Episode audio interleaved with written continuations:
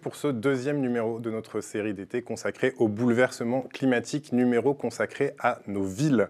Elles concentrent l'activité économique, culturelle, on y trouve des emplois, mais sont-elles encore vivables? Il y fait trop chaud, et ce n'est que le début. Mais il y a des raisons d'espérer. Partout se multiplient les initiatives pour amener de la végétation dans le béton et créer de nouveaux espaces plus respectueux de l'environnement et des citadins. Logement, biodiversité, eau, ségrégation sociale, les défis sont nombreux pour faire des villes des espaces vivables et durables et les solutions ne viennent pas toujours des révolutions technologiques, on va le voir. Pour en discuter, j'ai avec moi trois invités. Denis Pumin, bonjour. Bonjour. Vous êtes géographe, euh, professeur émérite à l'Université Paris 1, spécialiste de l'urbanisation. Euh, et alors, dans une interview à l'Humanité il y a quelques années, vous appeliez à ne pas diaboliser les mégalopoles. Je vous cite elle s'inspire des expérimentations qui ont lieu ailleurs pour favoriser le changement social. À côté de vous, Lucas Badi, bonjour. Bonjour. Vous êtes docteur en écologie, professeur émérite à Sorbonne Université, spécialiste de l'écologie urbaine. Et vous définissez les villes comme des super-organismes qui consomment les territoires de la régulation climatique et de la biodiversité. Et à côté de vous, Clara Simet, bonjour. Bonjour. Architecte, vous avez fondé en 2019 la coopérative Grand 8 à Paris, qui réunit des architectes, des urbanistes et des chercheurs dans le but de créer des logements, je cite, innovants, respectueux de la nature et des hommes, où s'inventent d'autres façons d'exister. Et pour lancer cette émission, je voudrais qu'on regarde des extraits euh, d'une étude du Lancet, la revue scientifique qui a fait le tour du monde. Pourquoi? Parce que le Lancet a classé les villes les plus dangereuses en cas de canicule et euh, malheureusement le top 1 est en France. C'est un classement dont Paris se serait bien passé. Selon une étude de la revue scientifique The Lancet, la capitale est la ville la plus mortelle d'Europe en cas de forte chaleur. C'est une surmortalité euh, multipliée par 1,6 qui est représentée à travers euh, cette étude, notamment chez la population à risque, les 85 ans et plus. Pour affirmer cela, The Lancet a passé au crible 854 villes de 30 pays européens entre 2000 et 2019. À Paris, lors de la canicule de 2003, une surmortalité de 141% avait été constatée contre 40% en moyenne dans les autres villes. La capitale est victime de l'îlot de chaleur urbain. La température, en effet, en journée euh, bah, grimpe, sans magazine, au-dessus du goudron, dans le goudron, à travers, évidemment, euh, tous ces immeubles euh, au cœur de la capitale. Vous pouvez avoir jusqu'à 10 degrés d'écart entre le centre de Paris et la grande agglomération, les campagnes. Voilà, et je précise que donc Paris est la plus mortelle des villes européennes et pas des villes du monde, c'est important de le dire. Euh, première question pour tous les trois. L'instant euh, voudrait qu'on se dise, euh, c'est plutôt une ville du Sud, a priori, qui serait en tête du classement. On pense à l'Italie, on pense à l'Espagne. Pourquoi Paris est si, si mal protégé contre la chaleur? Eh bien, première réponse statistique, bête et méchante, c'est la plus grande ville d'Europe en termes de population de l'agglomération urbaine ou de l'aire urbaine on dépasse les 10-12 millions d'habitants. Et c'est aussi euh, une des plus denses. 20 000 habitants au kilomètre carré, donc ce sont des densités euh, qui restent européennes, n'atteignent pas les 40 000 habitants au kilomètre carré des villes asiatiques, et qui dépassent très largement euh, celles des villes états-uniennes, qui tournent en moyenne, pour les, les, mêmes ordres de grandeur, vers 2000 habitants au kilomètre carré. Donc, 10 fois moins. 10 fois moins, absolument. Et là, euh, l'effet que vous signaliez ou qui était signalé dans le documentaire, euh, c'est bien entendu euh, la présence des constructions, l'îlot de chaleur qui se trouve renforcé par ces grandes densités. Ce serait une première réponse, peut-être pas la seule. Clara Simec, comment Paris est construite? Qu'est-ce qui fait que Paris est si chaude? Alors, effectivement, il y, a, un enjeu sur les. Alors, évidemment, la réponse est, complexe. Il y a un enjeu sur les matériaux, bien sûr. Il y a un enjeu sur la morphologie de la ville elle-même. On parlait de sa densité. Euh, c'est aussi, euh, peut-être dans les villes du Sud, des stratégies qui sont antérieures aussi d'anticipation de, périodes très fortes chaleur qui sont, qui sont plus connues et qui ont aussi. Euh, euh, voilà, euh, conçu des voies euh, plus, étroites, celles qui savent aussi capter les éléments naturels tels que le vent, voilà, et qui savent aussi recomposer avec leur milieu hein, peut-être davantage puisqu'ils y ont été contraints antérieurement et qu'on était dans sa constitution historique pas pas à ces questions et que du coup elles viennent comme elles viennent très vite le temps d'adaptation évidemment n'est pas pas à l'échelle. Et et également, bien sûr, les, matériaux. Euh, il y a des matériaux qui sont plus ou moins propices euh, à, effectivement euh, une accentuation de cet effet d'îlot de chaleur. et qui repose aussi sur cette question éminemment de la question des ressources, qui fait partie des crises, puisque là on parle de la crise climatique, mais elle est croisée par toutes les crises qui nous, qui nous concernent, donc la crise sociale avec les enjeux sur les logements, la crise climatique bien sûr, mais celle de la biodiversité. Et toutes ces questions se croisent et toutes ces questions vont à la fois trouver synergie et en même temps euh, s'entrechoquer dans des directions contradictoires. Lucas Badi, à Paris, on a un fleuve, la Seine, on a des canaux, euh, l'Ourcq, euh, le canal Saint-Martin, on a quelques grands parcs, le parc Monceau, le bois de Boulogne, le bois de Vincennes, qui ne sont pas dans Paris intramuros, mais les buts de Chaumont. Pourquoi il fait si chaud à Paris alors que vraiment d'instinct, on se dirait, bon, Paris est encore vivable, quoi? Oui, mais l'impact sur la température d'un canal ou même d'un parc, au-delà de 100 ou 150 mètres, il devient quasiment nul. Et donc, une bonne partie de l'enjeu. Ça veut dire, pardon, je vous coupe, que si vous êtes à plus de 150 mètres d'un parc, en gros, vous ne sentez plus du tout les effets du parc. Exactement. Et donc, ça veut dire concrètement que si on veut traiter cette question de l'îlot de chaleur urbain et de lutte contre les, extrêmes, bah, ce qui va vraiment compter, c'est ce que j'appelle moi la, la, végétalisation de proximité, c'est-à-dire l'arbre qui est au pied de votre maison, ou la végétation qui est sur le, toit de votre maison. Donc la, question de la distance là-dessus est extrêmement importante. Et l'autre aspect, c'est que pour que la végétation puisse jouer ce rôle de climatisation, qui, le, mécanisme derrière, c'est euh, la transpiration végétale. Donc il y a une question de disponibilité en eau. Et euh, bah, dans mon laboratoire, on a fait une étude là-dessus en regardant la composition isotopique de l'eau dans la sève montante des arbres. Conclusion, qui est point de surprise, il y a un problème de stress hydrique et d'alimentation en eau. Donc voilà, c'est vraiment. Le stress hydrique, c'est que tout bêtement, les arbres manquent d'eau. Quoi. Manquent d'eau. Et donc euh, l'enjeu de la désimperméabilisation, j'imagine qu'on va y revenir, du coup est extrêmement important, puisque même si on a les moteurs de climatisation, avec les arbres, ben, on n'a pas le carburant pour faire tourner le climatiseur je vais vous montrer deux projets de rénovation qui ont eu lieu à Paris euh, ces dernières années. La place de la République et la place de la Bastille, qui sont des très grandes places pour les gens qui ne connaîtraient pas Paris. Euh, place centrale, à la fois euh, nœud de circulation et nœud de vie, parce qu'il y a évidemment beaucoup de commerces, d'entreprises, euh, etc. Euh, ça, c'est ce qui a été réalisé, donc euh, c'est en l'état quasiment maintenant, ça c'est une vue artistique du projet, mais maintenant c'est réalisé. Les arbres ne sont pas aussi verts parce qu'ils n'ont pas encore poussé. et si on pouvait juste afficher la place de la République, voilà, qui elle aussi est terminée, qu'est-ce que ça vous inspire ces dalles blanches? Parce que pareil, au premier regard, on se dit il doit faire chaud sur ces places.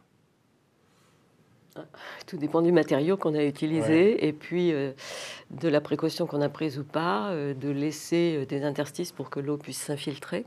Donc j'imagine que ce sont les, techniques qui permettent d'éviter que, la réfraction de la lumière soit aussi euh, pénible qu'on l'imagine à la vue de cette blancheur. Le facteur euh, d'îlot de, de, chaleur, c'est le, phénomène d'albédo, c'est justement le réfléchissement de la lumière, donc il y a un fort enjeu. Euh, sur, sur la, colorimétrie, la teinte et la, capacité, plutôt on va être, on l'a tous expérimenté, hein, c'est un truc de bon sens. le, noir va capter et, et faire un effet d'emmagasinement et de, et de restitution plus puissant. Et donc le bitume, on le pointait tout à l'heure, même si en fait c'est une pellicule, hein, en fait, le bitume. Euh, ce qui, se pose. Alors, donc, effectivement, le premier contact au soleil et sa, capacité réfléchissante, vous en parlerez euh, aussi. Euh, donc, cet effet d'albédo est, un, des facteurs, mais on parlait effectivement aussi de cette cette problématique, quand on vient parler de la végétalisation, on vient assez vite parler justement de ce qui se passe dans les sols. C'est aussi ce qui est vu sur ces places, c'est des plans qui sont donnés dans la ville, qui sont circulés, qui sont...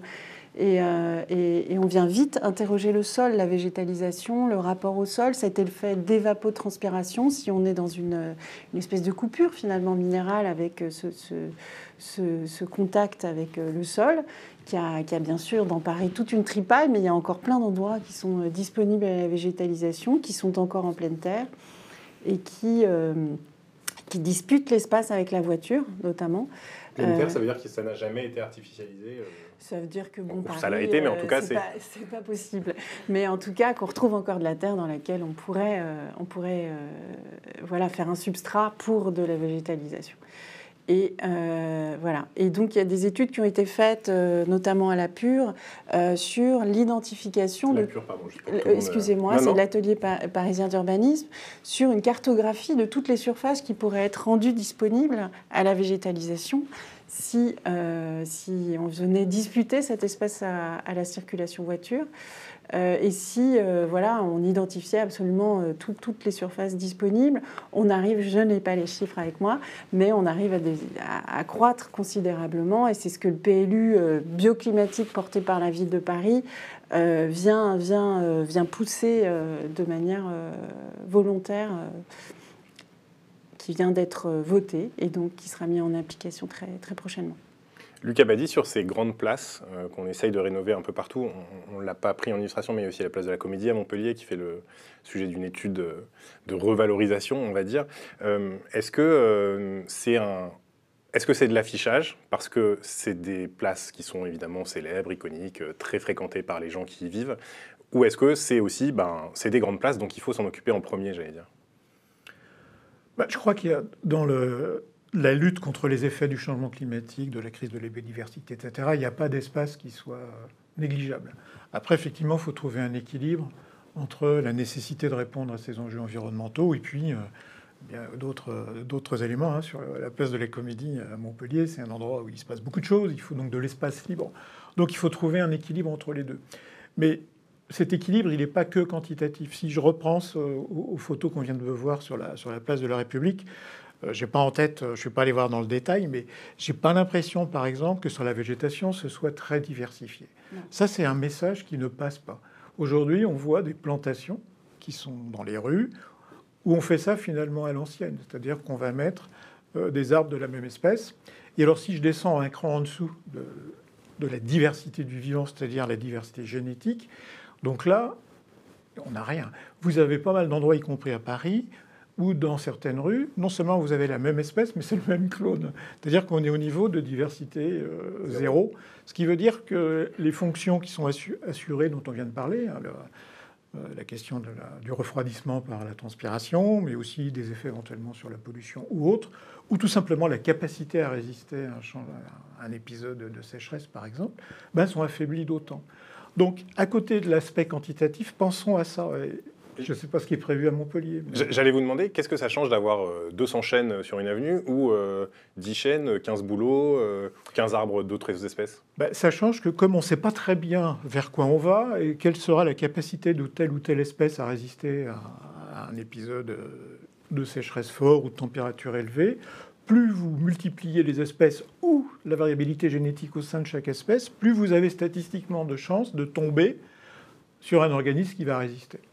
Donc si vos 200 chênes, si les chênes ne résistent pas, vous avez 200 chênes morts. Si vous avez à côté en mélange d'autres arbres, bah, vous avez des arbres qui vont résister. C'est le message fondamental, euh, un des messages fondamentaux des sciences de la biodiversité. Aujourd'hui, on a suffisamment d'informations pour dire que sauf exception, il peut toujours y avoir une situation locale qui, contre la règle générale. Mais si vous augmentez la diversité biologique, vous augmentez vos capacités de résilience et d'encaissement, si j'ose dire, euh, des épisodes euh, violents. Denis Pumin, à l'étranger, comment on s'en sort? Parce que quand on a préparé l'émission, vous m'avez dit, euh, on a discuté, vous m'avez dit, par exemple, les villes chinoises, la Chine est en avance sur la transition. Elle a encore beaucoup de retard, mais la Chine est en avance. Bien, pour ce que j'ai pu en voir, hein, je n'ai pas euh, arpenté euh, la Chine dans son intégralité, mais pour ce qu'on voit dans les plus grandes villes, que ce soit au nord, au sud, à l'est, euh, on a des travaux d'urbanisme qui se font un peu à l'envers de ce qu'on fait chez nous. Là, j'entendais dire que, allait, que les arbres n'avaient pas encore poussé. En fait, en Chine, on commence par planter les arbres. qui vont ombrager les grandes avenues, qui sont en général prévues assez larges. Et euh, il y a un soin très particulier qui est apporté au, à la taille des, des, buissons d'arbustes jusque sous les autoroutes. Enfin, c'est un peu étonnant pour nous de, voir ces, abords urbains euh, aussi soignés sur le plan euh, simplement de, du, paysage. Et, et alors ensuite, ce qui diffère profondément d'avec ce que nous faisons, surtout à Paris, c'est que toute l'urbanisation est conçue en immenses tours euh, qui font 30, 40, 80 étages facilement, qui sont des immeubles euh, d'habitation aussi. Et pour le moment, les Chinois ne rechignent pas à habiter ces grands immeubles. J'ai demandé à des urbanistes que ferez-vous si comme dans d'autres pays devenus plus riches, les gens ont tout à coup envie de maisons individuelles, ce qui existe déjà en Chine aussi pour les plus riches. Et on m'a dit, ben, on démolira les immeubles et on les reconstruira. Donc la Chine est très optimiste sur, son, niveau de revenu euh, futur. Voilà. Euh, je voulais vous montrer euh, des projets de villes du futur, notamment aux Émirats arabes unis. Le genre de projet que les médias aiment beaucoup parce que ça fait des très belles images et, et on en discute juste après. Riches de leur pétrole, les Émirats arabes unis n'ont jamais regardé à la dépense en matière de consommation d'énergie. Mais le mauvais élève pourrait bien un jour devenir le premier de la classe. Direction Sustainable City, la ville durable aux portes de Dubaï où les seuls véhicules autorisés sont de petites voitures électriques. Teresa Elliott habite ici depuis deux ans. Avec son mari, ils furent parmi les premiers à acheter l'une de ces 500 villas recouvertes de panneaux solaires, construites avec des matériaux particulièrement isolants et peintes de couleur blanche qui réfléchit les rayons du soleil. Le solaire à lui seul fournit en moyenne 40% de l'énergie nécessaire à chaque foyer. Les habitants, pour la plupart, sont des expatriés sans difficultés financières. Dans ce pays désertique, l'eau, elle aussi, est une denrée rare et précieuse. Celle avec laquelle Teresa Elliott arrose son petit carré de jardin est de l'eau usée recyclée.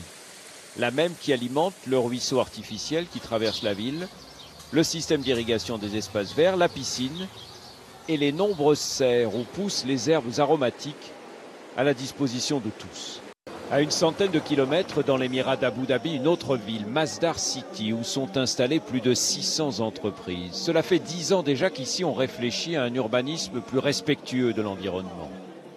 Les architectes se sont inspirés des villages arabes traditionnels, des murs épais pour retenir la fraîcheur, des ruelles étroites pour l'ombre, des immeubles orientés de telle façon qu'ils ne font pas barrage au courant d'air, mais c'est surtout sur les modes de transport futurs que planchent aujourd'hui les chercheurs. Comme cette drôle de petite voiture, mi-taxi, mi-métro, qui vous conduit d'un point à un autre, en silence, par les sous-sols. Quand on regarde ces images, on se dit c'est le rêve. Il fait beau, il fait pas trop chaud. Euh, le problème, c'est que c'est au milieu du désert, évidemment, et que c'est des villes réservées, on a compris, plutôt aux riches quand même. Est-ce que c'est ça la solution? Construire des nouvelles villes plutôt que d'adapter celles qu'on a déjà, quand bien même ces nouvelles villes seraient euh, parfaites, j'allais dire. Bah, sur la question métropolitaine, il y a évidemment un enjeu de ségrégation, à, à la fois à l'échelle des métropoles, ségrégation climatique. Donc là, j'aimerais bien voir l'envers du décor qui ne doit pas être très très loin de ça, ne serait-ce que sur les ouvriers qui ont bâti cette, euh, cette cité de rêve. Euh, voilà. Bon, après, il semble qu'ils aient, eu recours. Je ne connais pas euh, ce, projet particulièrement, mais, euh, mais le fait de, En fait, l'approche, elle va être exactement comme on aurait l'approche sur un écosystème ou un milieu, c'est-à-dire d'isoler effectivement une bulle. Et c'est bien le fantasme aussi techno-solutionnant de euh, de, la Silicon Valley, c'est-à-dire qu'on va pouvoir sauver un petit nombre de riches dans les urgences et dans la crise, euh, qui par euh, ces moyens-là vont pouvoir échapper au échapper peut-être aux catastrophes. Encore, c'est à... et, les États-Unis là sont interrogés de manière un peu violente aussi, hein, parce que justement, la première économie du monde, elle est elle est violemment, euh, violemment frappée par toutes les extrêmes et, ils le prennent en pleine face. Donc, euh, juste, voilà, ces questions sont, là. Donc, euh, voilà, je pense qu'il y a un envers du décor violent derrière aussi et, brutal. Denis Pumin, ces villes, elles n'ont pas d'histoire, pas d'identité, puisqu'elles sortent de terre du jour au lendemain, quasiment. Est-ce que c'est ce genre de ville qu'on veut pour l'avenir? J'imagine que non, et, à la lumière de l'histoire, euh, il vaut mieux euh, pratiquer euh, une adaptation plus générale, plus incrémentale, ce qui s'est toujours fait d'ailleurs dans les villes. Pour moi, le, changement climatique que nous subissons, c'est l'équivalent d'une innovation, une grande innovation comme l'ont été la révolution industrielle ou différentes autres grandes transformations des villes.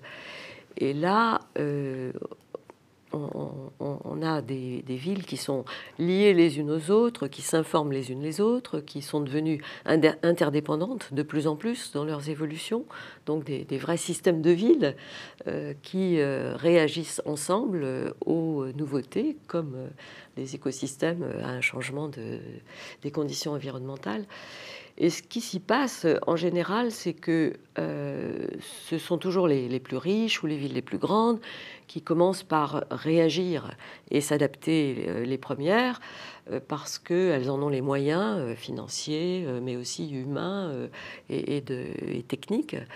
Et puis on voit le changement percoler ensuite parmi les villes petites et moyennes et parvenir jusqu'aux campagnes, penser à l'adduction d'eau, à l'électricité, qui sont aussi arrivées beaucoup plus tardivement. Donc là, on a une espèce de grand modèle centre-périphérique qui fonctionne assez bien euh, pour euh, l'assimilation par les sociétés de toutes ces technologies nouvelles. Et le fait que le, réseau des villes soit très connecté, très mutuellement informé, on va voir tout à l'heure, il y a même des, clubs de villes qui se renseignent mutuellement sur ce qu'il convient de faire.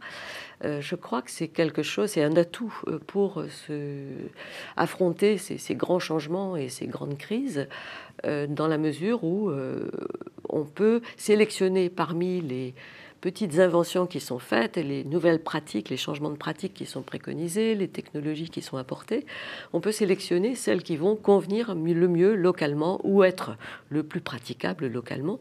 On imagine bien que les, villes très pauvres, euh, confrontées à la relevée du niveau des eaux, euh, elles ont de toute autre préoccupation que celles que nous inflige notre îlot de chaleur urbain.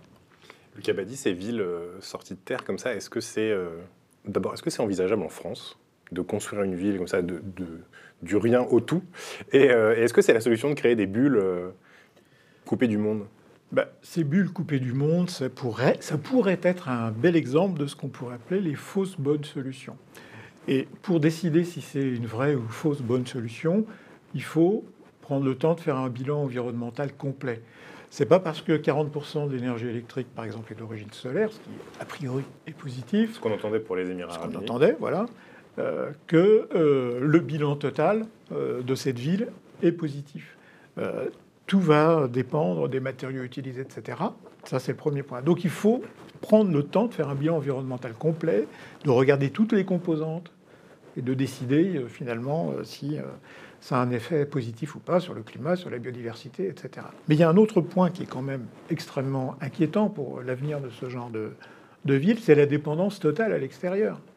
Même si en interne vous organisez, je sais pas moi, le recyclage de la matière organique, un peu d'agriculture locale, etc., vous dépendez de toute façon d'apports en eau extérieure, vous dépendez euh, d'apports en nutriments extérieurs, etc., etc. Et donc ça, c'est une situation, je trouve, qui est assez fragile dans un contexte où on peut avoir des crises à droite et à gauche. Et cette dépendance à l'extérieur en rajoute une couche sur le bilan environnemental. Jamais avec des villes comme ça, enfin, alors, il faut vraiment des innovations technologiques folles. Et comme on l'a dit précédemment, c'est pas ça qui va régler. Enfin, c'est pas uniquement ça qui va régler le problème. Jamais on aurait un bilan environnemental correct. On peut pas atteindre le, fameux euh, objectif de sobriété, hein, si on est d'accord sur ce que ça veut dire, euh, c'est pas possible parce qu'il y a cette dépendance à l'extérieur qui rajoute forcément, euh, une, qui, en termes d'efficience, si vous voulez, écologique, plus vous êtes dépendant de l'extérieur, bah, plus évidemment vous dégradez euh, votre bilan. Et qu'est-ce qui se passe aussi quand on a une crise internationale? De l'énergie ou je sais pas ou alimentaire. Quand on est complètement dépendant de l'extérieur, moi je trouve que ça crée une situation de fragilité et euh, enfin, bon, je n'irai pas m'installer là-bas. Des enjeux qu'on a touchés du doigt pendant la, pendant la crise du Covid. Et effectivement, la question de la ressource, on voit bien qu'elle est centrale là. Et du coup, la dépendance à la ressource, les, métropoles sont, sont des consommatrices de ressources énergétiques, de matières. Euh, quasi exclusivement, qu'elles ne produisent quasi exclusivement pas, qu'elles euh, rejettent dans leurs déchets dans leur quasi-intégralité. Elles ne savent pas absorber aussi leur matière euh, déchets. Donc il y a cette question d'économie euh, circulaire qui, est assez en panne. Euh, ce qu'on a la notion de métabolisme urbain qui consisterait à avoir des ressources de proximité sur une région, sur recréer et recréer ces économies qui, qui, seraient de circuits courts. On en parle beaucoup sur l'alimentation. Elle tarde quand même à venir malgré tout, on, en parle. Les médias font des tas de trucs, tout ça, mais c'est vrai que c'est encore euh, assez minoritaire sur une ville comme Paris, qui est, beaucoup basée sur, une, centralisation de cette ressource par Rungis c'est une mondialisation encore. Et c'est absolument vrai aussi pour les ressources matières pour construire nos villes. Je voudrais qu'on. Oui, allez-y, Denis J'ai envie de dire quelque chose parce que euh, il y a peut-être une différence à instaurer entre euh, la dépendance vis-à-vis de l'extérieur, qui est une fragilisation, si je comprends bien, pour les, pour les écosystèmes, alors que pour les villes, depuis qu'elles existent, ça a été au contraire la solution l'invention humaine, sociologique, euh, l'invention des sociétés pour dépasser les limites des ressources de leur environnement, tout en produisant plus de toutes sortes de choses euh, grâce à cette mise en connexion euh, de ressources venues d'ailleurs. Et c'est cela qu'on vit euh, de manière exacerbée depuis la création des villes, depuis la révolution industrielle. Et en fait, ce qui, fait, ce qui peut rendre les villes fragiles, ce n'est pas tant leur ouverture vers l'extérieur, le fait qu'elles échangent avec d'autres parties du monde, ce serait plutôt leur spécialisation. Et dans les villes du futur qu'on nous propose, là, on a, vous avez vu, euh, toutes les résidences sont identiques, elles fonctionnent de la même façon. On a donc une espèce de monoculture euh, de, ville qui euh, correspond à ce qu'on disait pour les arbres tout à l'heure. on est exposé au risque tous de, la même façon. Alors que, euh, au contraire, les villes qui fonctionnent bien, celles qui ont su s'adapter au cours des siècles et atteindre les grandes dimensions qu'on leur connaît aujourd'hui, eh bien, c'est celles qui euh, se sont finalement diversifiées, qui ont tiré parti de chacune des innovations qui passaient, mais sans s'y consacrer trop exclusivement.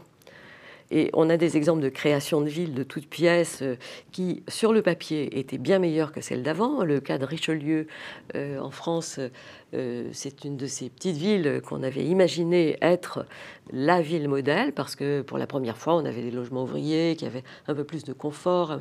Mais elle avait le même défaut d'être trop spécialisée dans un même genre de maison, un même genre d'organisation. En plus, elle ne s'insérait pas bien dans le système de ville locale.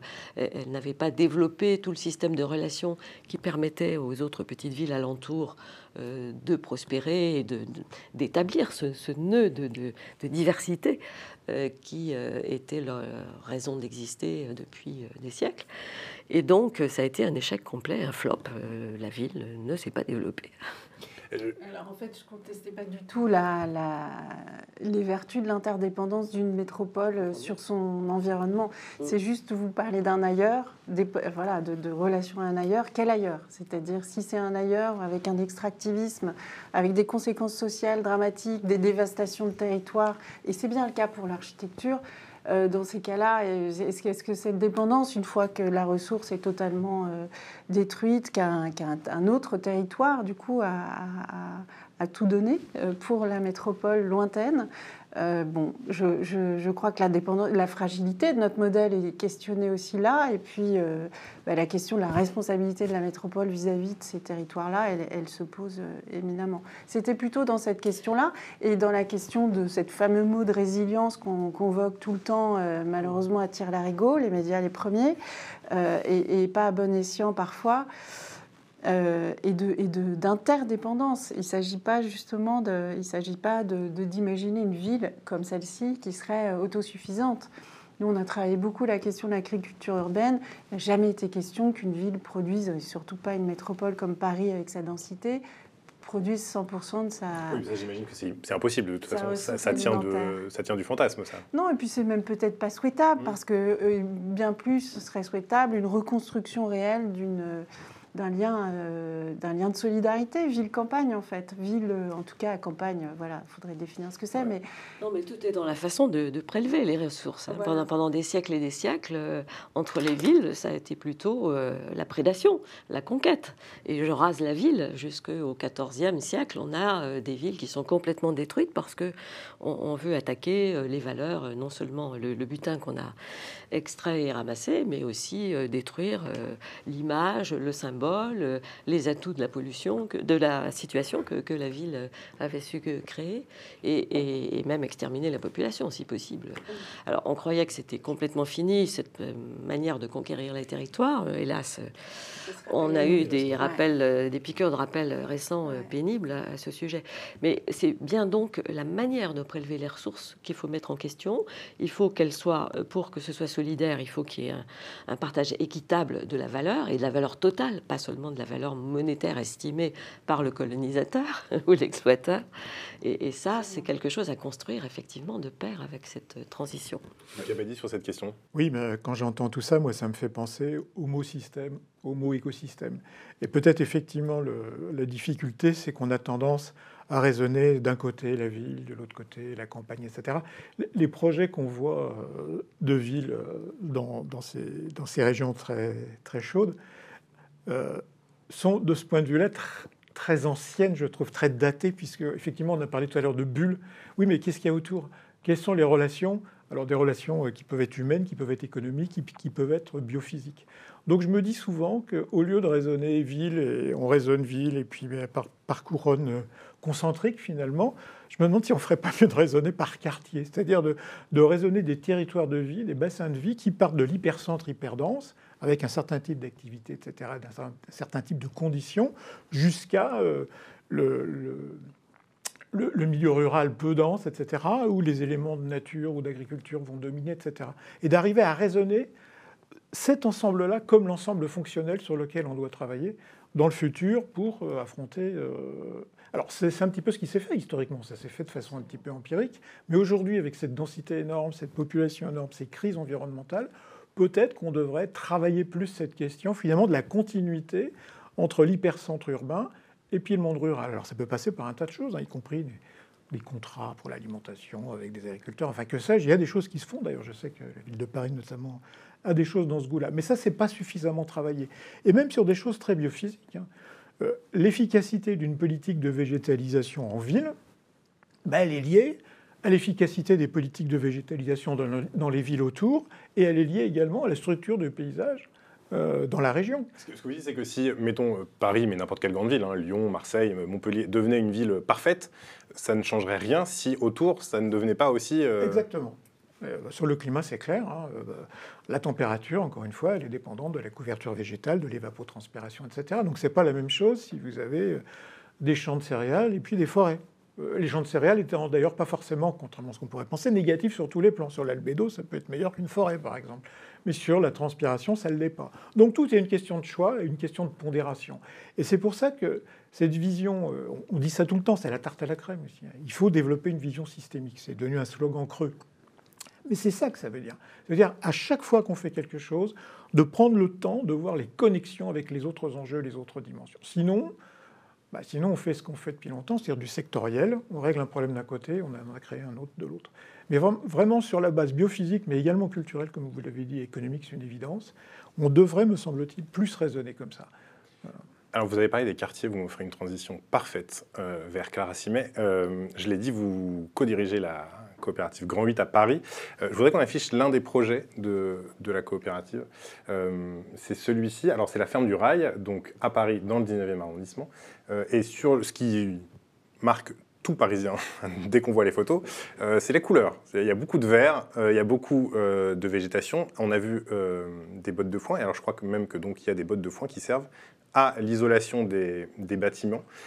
quelle est la logique au-delà de l'aspect essentiel et évident de voir du verre, de, euh, de, ces constructions. Comment vous réfléchissez pour ne pas euh, importer, par exemple? Puisque vous, vous dites, en fait, on a déjà tout ce qu'il faut pour euh, changer nos logements et changer nos quartiers. On n'a pas besoin d'inventer 20 000 choses. Je, pense effectivement, et c'est une histoire aussi de réorganisation locale, de, solidarité locale. On, vous disiez tout à l'heure cette question, elle pouvait partir effectivement de l'hyperlocal pour venir interroger dans le même temps, euh, l'échelle euh, régionale, euh, voilà. Après, le local, c'est une, une, une frontière floue.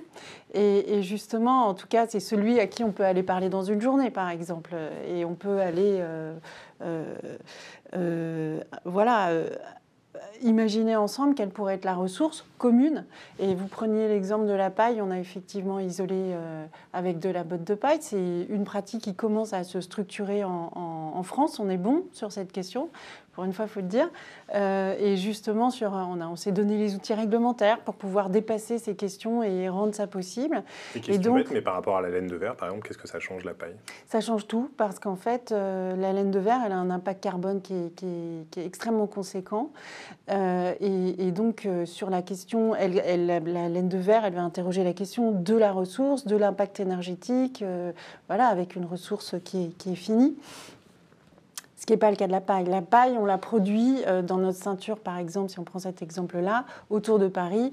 Euh, on la produit pour son fruit euh, conséquemment, puisqu'on a une ceinture céréalière productive autour de, en, Ile-de-France.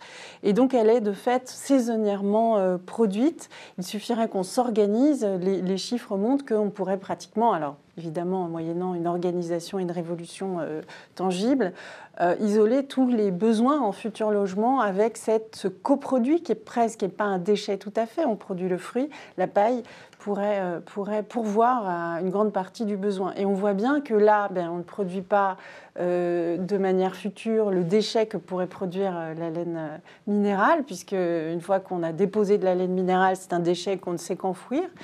Euh, et du coup, c'est pas recyclable, on sait rien en faire. donc ça veut dire une conséquence sur un autre territoire. Et là aussi, la solidarité territoriale. Où est-ce qu'on va jeter ça Se réinterroger aussi de ce que la ville rejette, de ce que la ville délaisse. Et, donc ces questions-là, elles, se, elles, se, elles marchent ensemble. Donc sur la question de la paille, elle, elle, elle croise un peu toutes ces questions de ressources, justement, et euh, sur la qualité du lien qu'on va créer avec un, un agriculteur qui va venir nous livrer directement sur le chantier, sans intermédiaire. Euh, avec une concentration sur une usine euh, qui va, qui va lui aussi avoir un certain impact sur la, sur la, Et puis aussi une, solidarité avec cet agriculteur, puisque la rémunération euh, lui apporte un complément. Voilà, vous voyez qu'autour d'une matière comme ça et d'un échange de matière, et c'est la question du métabolisme aussi qu'on voit ici, euh, se, construisent petit à petit comme ça des, justement euh, ces liens de, solidarité à l'échelle territoriale avec une réponse qui pourtant était très locale, un besoin, disons, qui était très local. Voilà on a beaucoup parlé de végétalisation. Euh, je voudrais qu'on parle de l'eau, puisque c'est en lien évidemment direct.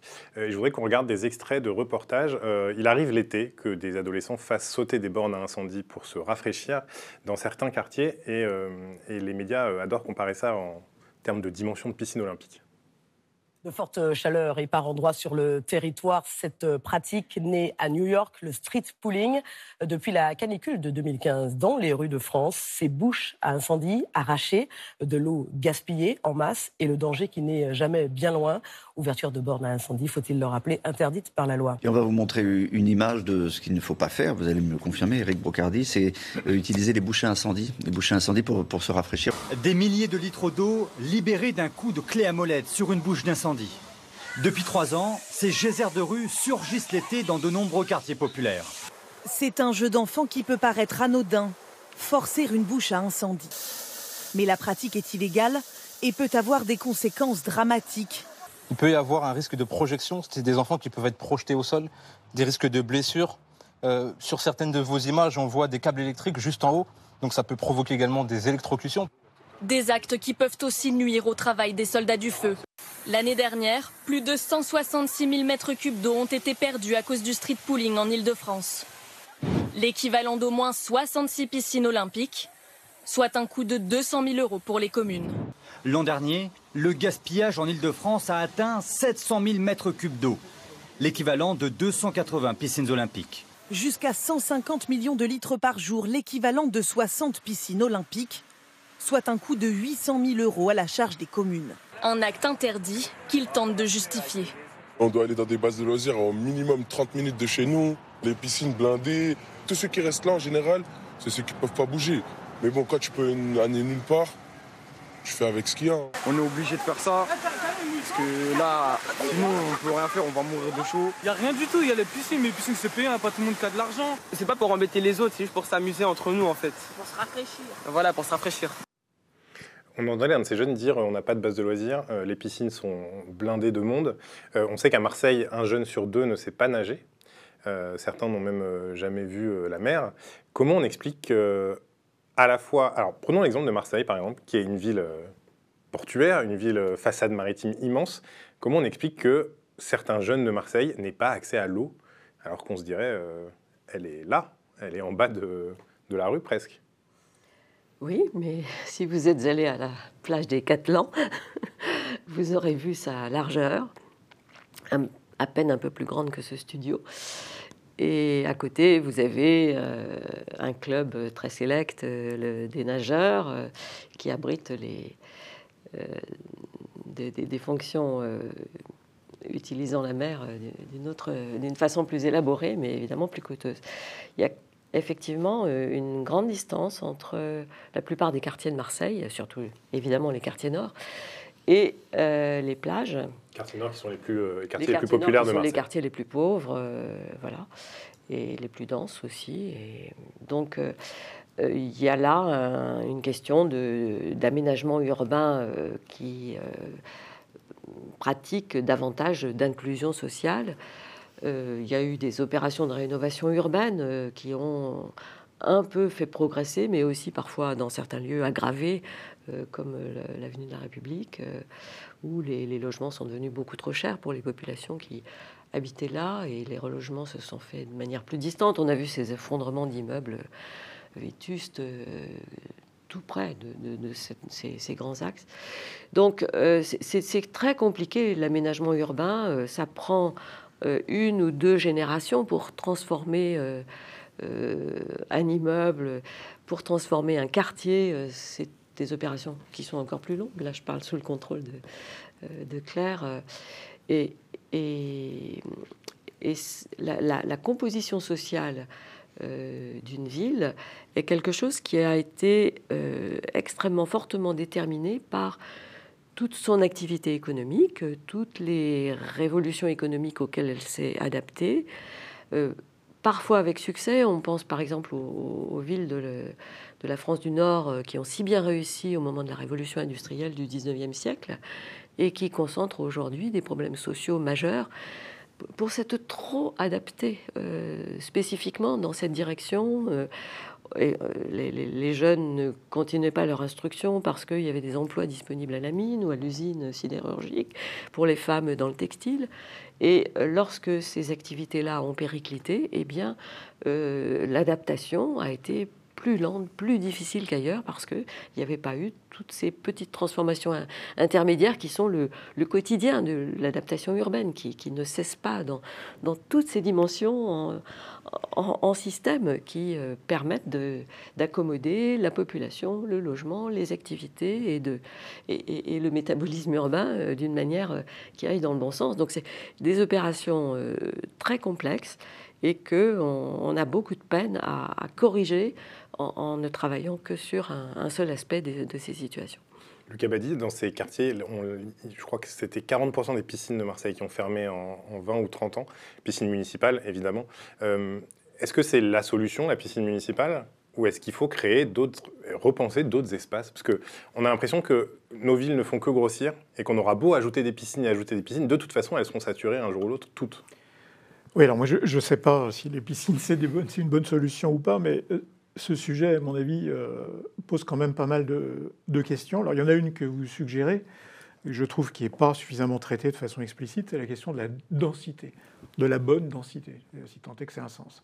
Euh, la densification, la densité, elle a clairement des aspects positifs euh, sur la question de l'environnement. hein. Quand on est concentré, on consomme moins d'énergie, etc., etc. Mais elle a aussi des effets négatifs. Et je trouve qu'on n'arrive pas à poser suffisamment cette question en termes un petit peu dépassionnés, parce que c'est un sujet qui est passi- passionnel, euh, la question de la densité. Il y a ceux qui sont pour et ceux qui sont contre. Moi, j'aimerais bien qu'on pose tranquillement la question de c'est quoi les effets positifs, quels sont les effets négatifs, où les deux courbes se croisent et qu'on essaye de euh, raisonner euh, calmement là-dessus. L'autre dimension du sujet, là, c'est que c'est la dimension sociale de la question environnementale qui est absolument vitale. C'est une évidence aujourd'hui que les premières victimes euh, du changement climatique, de la crise de la biodiversité et ainsi de suite, ben, c'est évidemment les personnes qui sont les moins protégées, qui sont dans les situations économiques les plus faibles. C'est vrai chez nous, mais c'est vrai à l'international. Et ça va générer des difficultés géopolitiques qui, à mon avis, pour l'instant, euh, on ne maîtrise pas trop. Quand on voit parfois euh, la nature du débat sur l'immigration, parce qu'on a 200 personnes à accueillir, ça fait un peu peur par rapport à ce qui nous attend probablement sur ces, aspects-là. Et puis le dernier point que je voulais souligner aussi, en profiter, c'est que du coup, on voit aussi apparaître le fait que toute bonne solution, végétaliser la ville, pour moi, c'est très clairement une bonne solution, peut avoir aussi des effets négatifs, notamment dans la dimension sociale, avec le risque de gentrification. Vous créez un parc quelque part, ben c'est clair que ce pas les plus pauvres qui vont acheter les appartements dont les fenêtres donnent sur le parc. Donc en fait, on s'aperçoit, et ça c'est un constat euh, historique sur les villes, hein, je, parle sous votre contrôle, mais c'est aussi quelque chose qu'on voit sur des parcs nouveaux, notamment à Paris, euh, ben, vous créez, s'il n'y a, a, pas une politique volontariste, coûteuse, de maîtrise de la dimension sociale, en fait, vous générez encore de la ségrégation sociale, de la ségrégation spatiale souvent, parce que vous avez une politique qui est positive par rapport à la biodiversité, par rapport au climat. Donc c'est terrible. Il faut vraiment, là encore, on est sur cette question, facile à dire, hein, euh, de vision systémique, intégrer dès le début cette dimension sociale, sinon on risque d'accroître les difficultés sociales, qui, on le sait, on en a eu plein d'exemples, il y en a partout, viennent bloquer aussi les nécessaires adaptations qui parfois effectivement demandent un peu d'effort, qui sont plus difficiles à, supporter quand on, est, quand on a moins de moyens. Donc moi je trouve que c'est un sujet absolument... Euh... Clara met sur cette question-là, justement, quand vous construisez dans un quartier des logements, euh, des, euh, des, lieux de vie, est-ce que vous vous demandez ce que ça va créer sur le quartier, au-delà de l'aspect positif Est-ce que vous vous dites aussi peut-être qu'on va euh, pousser des gens dehors euh, par l'effet de la gentrification, c'est-à-dire que des gens plus aisés vont arriver dans le quartier et nécessairement faire monter bah, les prix des commerces, des logements, etc. Alors en effet, ça, interroge euh, sur euh, bah, ce, projet de ferme urbaine, là, il, s'est devenu un petit équipement de quartier, puisqu'il y a un restaurant qui est ouvert sur le quartier, il y a aussi un petit un petit écosystème qui est créé là à l'échelle de, de, la ferme. C'est les personnes qui sont issues de la rue, qui sont hébergées sur, ce, sur ce site. Euh, avec des étudiants en horticulture. Et puis, c'est un lieu de maraîchage. Donc, il y a du travail qui est proposé à ces personnes, la formation, avec de la collecte des déchets organiques à l'échelle du quartier. les sols qui sont régénérés là sur ce site, recréer des substrats à partir des déchets urbains, justement. Euh, et en même temps, tout en euh, réencapacitant des personnes, remobilisant des personnes pour pouvoir. et hum, et donc là, c'est un projet qui, non seulement on ne s'est pas interrogé sur la façon, l'impact social que ça aurait sur le long terme, euh, enfin alors si, justement, il était précisément à la base du projet, euh, de sa programmation et des activités qu'on imaginait pouvoir se développer dans le temps. Euh, et non seulement justement pour pouvoir inclure ces personnes qui sont les plus, euh, les plus délaissées du milieu urbain. Je parlais de la matière délaissée tout à l'heure, mais c'est évidemment vrai aussi pour, pour les personnes. Et donc prendre soin de ces personnes, leur donner une place dans le milieu urbain, c'est au cœur des projets. Mais effectivement, on a le retour de Boomerang. Le restaurant, il est sympa, il est dans un milieu euh, où il fait frais, il fait bon et le cadre est chouette. Et du coup, euh, effectivement, je ne le mesure pas, mais il y a peut-être un impact effectivement de gentrification euh, qui accompagne. Ceci dit, on est dans des quartiers où il y a effectivement une politique de logement. On est dans le 19e arrondissement, dans le nord-est parisien. Il y a une politique du logement qui est très volontaire à la mairie de Paris et qui est très intégré dans ce nouveau euh, PLU, justement, aussi également, où la question sociale, elle est tout aussi euh, mise en avant que toutes les questions euh, techniques sur la, retrouver l'îlot de fraîcheur urbain, mais la question sociale, de maintien aussi d'une économie locale, ces questions-là, et bien sûr du logement, de la place du logement dans la ville, avec des outils coercitifs pour pouvoir résister à cette dimension spéculative qui est bien un problème métropolitain. Alors, je voudrais qu'on regarde un extrait de votre passage sur France Inter, Clara Simet, parce que vous êtes passé sur France Inter il y a quelques semaines, euh, et euh, vous avez été euh, poussé à donner des solutions miracles, et je voudrais qu'on en vienne à ce sujet juste après. Ce qu'on comprend, c'est que la ville, elle va complètement se transformer, se changer euh, sur les prochaines années, sur les prochaines décennies. On a juste envie de voir, de comprendre, elle va ressembler à quoi euh, la ville prochaine, la ville du futur? C'est-à-dire, nos maisons vont ressembler à quoi? Les matières qu'on va utiliser seront lesquelles? Est-ce que ces maisons vont coûter plus cher parce qu'on va utiliser d'autres matières? Clara Simet En fait, la question qu'on pose, c'est de savoir comment on va continuer à avoir des villes vivables. C'est un, un, peu cet enjeu-là, y compris dans le long terme. Si on reprend un peu en amont, en fait, on est traversé en ville, dans nos métropoles, par plusieurs euh, grandes crises. Il y a la crise climatique, mais il y a aussi euh, une, crise, euh, une crise sociale, avec la crise du logement qui, qui, qui, est là très présente, et puis le monde urbain qui grandit et qui va grandir encore, et, et la métropolisation qui va s'accentuer. Il y a des phénomènes de ségrégation aussi, ségrégation sociale dans nos villes. Mais est-ce que vous savez à quoi falloir... la ville, elle va ressembler? Ouais, vous avez oui, une idée? mais il va falloir composer mmh. avec tout ça. La question de la biodiversité, euh, on l'a évoqué là avec la présence du végétal. C'est aussi une question de, de survie. Voilà, c'est simplement pour, euh, voilà, pour éviter ah, ça, la pour crise. les ambitions. Pour être un Mais peu c'est plus pas- concret, ce sont des ambitions pour ta- l'instant. c'est- Bah, vous dites que vous avez les ambitions de C'est revégétaliser. pas tellement, et- c'est et partir ce du défi. constat qu'on n'a pas un problème, une solution en fait, et que la, que la question elle est globale, Et et, que si on la compris que ça prend sans la aussi question des sociale, politiques locaux. Si on la prend sans la question sociale, évidemment, c'est principalement, c'est exactement ça, mesurette. On a besoin d'une volonté politique pour trouver des solutions Ça, locales. on n'en doute pas. La question au départ, elle était quelle matière, quelle nouvelle matière, par exemple? Il y a des pavés qui laissent passer l'eau. Alors moi, j'y crois pas du tout à ça.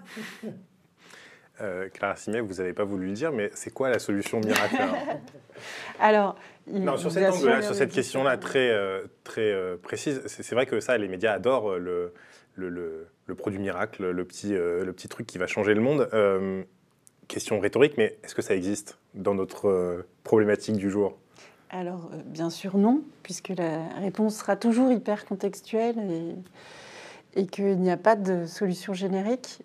J'identifierais quand même un grand allié, c'est l'arbre, effectivement. Mais l'arbre, euh, pas isolément, euh, vous le disiez tout à l'heure, l'arbre dans une continuité, à la fois euh, entre la façon dont on va repenser nos sols, le, rapport, voilà, et, sa continuité, ville-campagne, à l'échelle d'un quartier, les différentes strates qu'on va pouvoir, parce que l'îlot de fraîcheur urbain, il va venir de là. Donc ça, c'est en termes de voilà de- d'espace partagé, c'est peut-être on aura moins besoin de faire péter dans les quartiers euh, les bouches incendies parce que ce sera plus supportable. Euh, et sinon, euh, sinon non. Évidemment, la, solution, elle est bien davantage dans la démarche. Choisir les matériaux à la fois à moindre impact sur les milieux extérieurs, sur nos propres milieux, ceux qui vont être euh, renouvelables et, qui vont, euh, bon, on l'a déjà dit, euh, effectivement, être capables de gérer nos hygrométries, justement de pouvoir composer avec le vivant, c'est-à-dire dans nos volumétries, faire des cours, créer des courants d'air, avoir un nouveau recours dans nos bâtiments à la ventilation naturelle. On a tout hyper mécanisé dans nos logements et dans nos équipements, euh, et rendu dépendant aussi d'une ressource qui est l'électricité. Euh, S'affranchir de ça, c'est peut-être justement retrouver des systèmes qu'on va plutôt trouver, des systèmes de construction qu'on va plutôt trouver euh, dans l'architecture du Sud, dans, des architectures qui, de manière vernaculaire, historique, ont été confrontées à ça, avec des rues plus étroites, des matériaux tels que la terre crue, qui, savent quand même. Et, et il faut savoir que nos bâtiments traditionnels sont en, en- en très grande, euh, en- dans une très grande proportion euh, construites en terre crue. Donc c'est des techniques qu'on avait, c'est des savoir-faire qu'on avait et qu'il va falloir réhabiliter. Euh, Denis Plumin, sur cette question de la technologie, est-ce que c'est pas se rendre dépendant, encore une fois, d'autres choses?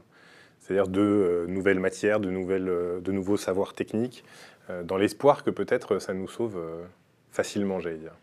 Oui, mais comme euh, vient de le dire Claire, euh, c'est aussi une, mémoire hein, qui n'est pas complètement perdue. Euh, non, pas, seulement d'ailleurs de, techniques ou de matériaux, mais aussi de pratiques, de manières de faire, en n'allant pas au plus vite, au moindre coût pour soi et tant pis pour les autres. Donc, en, fait, c'est une, une politique urbaine qu'il faut changer. Il faut passer de la perspective euh, qui a été euh, celle pendant plusieurs siècles des villes.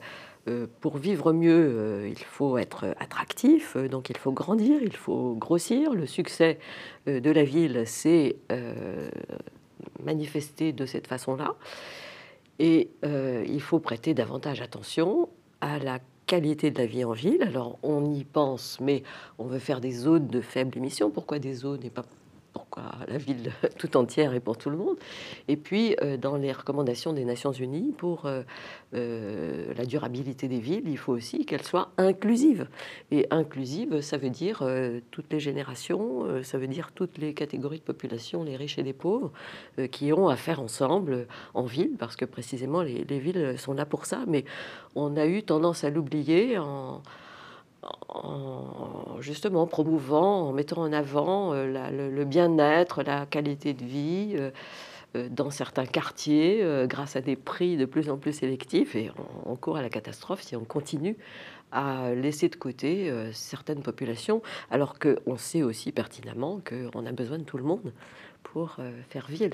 Donc c'est vraiment euh, sur cette... Euh, il, faut, il faut aussi beaucoup de modestie parce qu'on sait que les solutions qu'on va inventer aujourd'hui, elles sont bonnes, elles seront les meilleures du moment, et puis elles seront probablement remises en cause, elles devront être retravaillées de manière continue. La ville, c'est ça, c'est le changement permanent, l'adaptation permanente, et il faut qu'elle soit consciente et scientifique aussi, c'est-à-dire qu'elle sache intégrer tout ce qu'on sait, non seulement en matière de sciences dures, euh, en matière euh, euh, de résistance des matériaux et de leur durabilité, etc., mais aussi en matière de sciences sociales.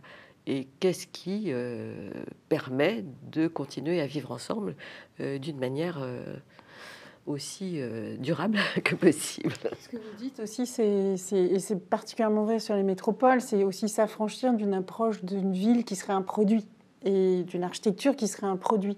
Et, justement, de, reconsidérer ce qui est déjà là. C'est une approche qui, tend à, prendre du chemin qui, chez les architectes, chez les urbanistes et chez certains politiques. Euh, et de préserver ce qui est déjà là à partir de ce constat. Donc il y a un travail de diagnostic aussi qu'on ne fait pas beaucoup. Dans le, travail spéculatif, effectivement, on est encore toujours dans cette, euh, dans cette économie de marché-là. Euh, raser, reconstruire, parce que si vous ne construisez pas, euh, le système économique dans lequel vous vous inscrivez n'a pas de sens.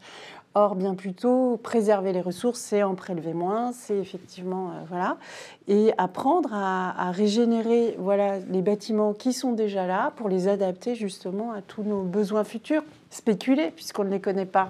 Et on a, voilà, une situation un peu de déni sur ce qui nous arrive. On le sait tous, on le sait tous, on vit tous avec un déni, c'est rigolo, mais euh, et, qu'on ne mesure pas euh, ce, qui, va se produire en fait. On essaye d'anticiper. L'homme est, très faible à l'anticipation.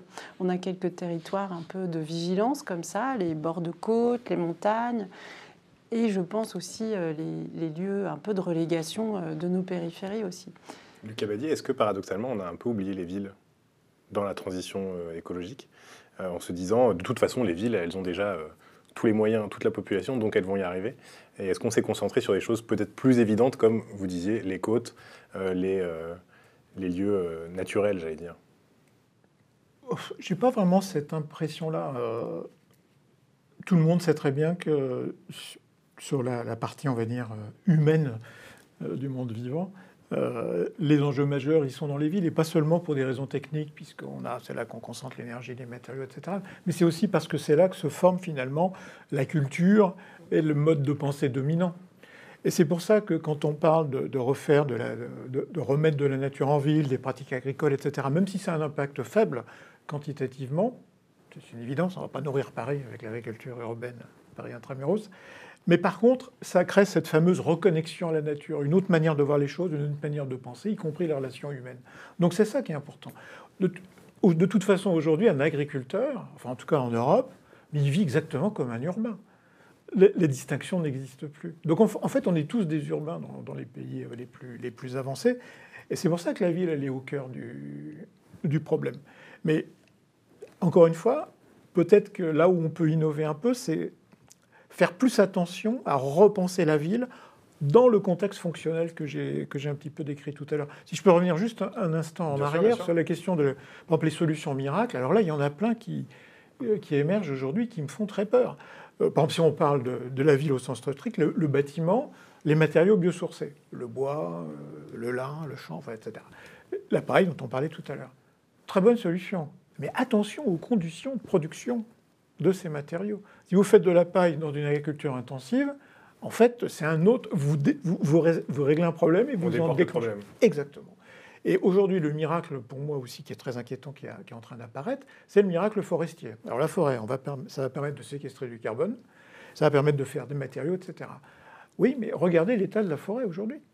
En France. En France. il y a des très inquiétants. Ce que vous disiez aussi, puisqu'on parle de l'arbre, l'arbre c'est du temps long. Et en, fait, le climat va plus vite que, la transformation, de, enfin, l'adaptation des espèces. Donc là, on va avoir un. Et on a une forêt de. Par exemple, si on regarde la, la diversité des forêts, hein, bah, puisqu'on a montré quand même la diversité, c'est une source de résilience. Euh, bah, vous prenez la carte de l'hygiène hein, officielle, nombre d'espèces d'arbres dominants, c'est-à-dire qui couvrent plus de 75% pardon, de, de, la surface. 53% de la surface forestière française est monospécifique. Et si vous prenez trois espèces et plus, ce qui est quand même encore une diversité des arbres assez modérée, vous, il vous reste, euh, je crois, 19% de la surface forestière. C'est-à-dire que pour être bien clair, il n'y a, que 19% de la surface forestière en France qui est composée de trois arbres ou plus. Enfin, trois espèces d'arbres différentes ou plus. Ça, exactement. Et donc ça, c'est un problème pour la résilience forestière par rapport aux, maladies. On le voit là sur les, les peuplements monospécifiques de conifères. C'est un problème pour la résistance à la sécheresse, mais c'est même un problème, et c'est ça qui est incroyable, pour la productivité. On a maintenant suffisamment de données de corrélation à l'échelon mondial ou quelques expériences, elles sont encore rares, qui montrent par exemple qu'une forêt qui est plus diversifiée en arbres produit plus de matériaux récoltables en bois. Donc c'est là qu'on s'aperçoit que finalement euh, l'économie sur ce plan-là n'est pas incompatible du tout avec la question de la biodiversité. Et donc c'est toujours cette même histoire, on en revient toujours au même, c'est poser les problèmes dans la totalité de leur dimension. Sinon, on passera d'un problème à l'autre et on n'avance pas. quoi. Donc non au miracle. Moi, les miracles, ça me fait peur. Non au miracle. Bah, c'est une bonne conclusion, je pense, pour cette émission. Merci à tous les trois d'être venus en discuter avec nous. Merci à vous d'avoir regardé cette émission et à très vite sur le plateau d'arrêt sur image.